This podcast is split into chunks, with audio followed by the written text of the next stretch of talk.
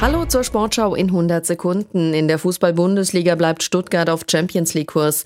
Der VfB siegte gegen Abstiegskandidat Mainz mit 3 zu 1. Patrick Schmid. Bis zur langen Nachspielzeit der ersten Hälfte war nicht erkennbar, wer von beiden aktuell oben und wer unten in der Tabelle steht. Mainz hatte bis dahin sogar ein Chancenplus. Dann aber hat sich die Qualität des VfB Stuttgart durchgesetzt. In der zweiten Minute der Extrazeit hat Mittelstädt das Führungstor geschossen und kurz danach hat Leveling auf 2 zu 0 erhöht. Mainz in der Halbzeit Halbzeit mit drei Wechseln, aber die haben nichts bewirkt. Der VfB ballsicher und immer wieder mal gefährlich. Undav mit dem 3 zu 0 in der 73. Minute.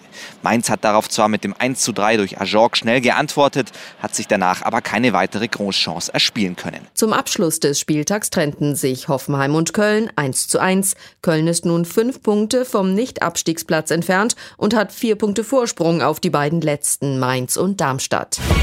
Bei der Schwimmweltmeisterschaft in Katar gab es zwei Medaillen für das deutsche Team im Becken. Über 400 Meter Freistil holten Lukas Mertens und Isabel Gose jeweils Bronze.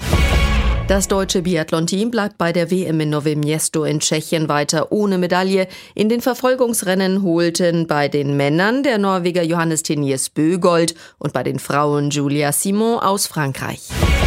Skispringer Philipp Raimund hat beim Weltcup in Lake Placid in den USA zum ersten Mal in seiner Karriere in einem Einzelspringen einen Podestplatz erreicht. Er wurde punktgleich mit dem Slowenen Lovro Kos Zweiter. Der Sieg ging an den österreichischen Gesamtweltcup-Führenden Stefan Kraft. Und das war die Sportschau in 100 Sekunden.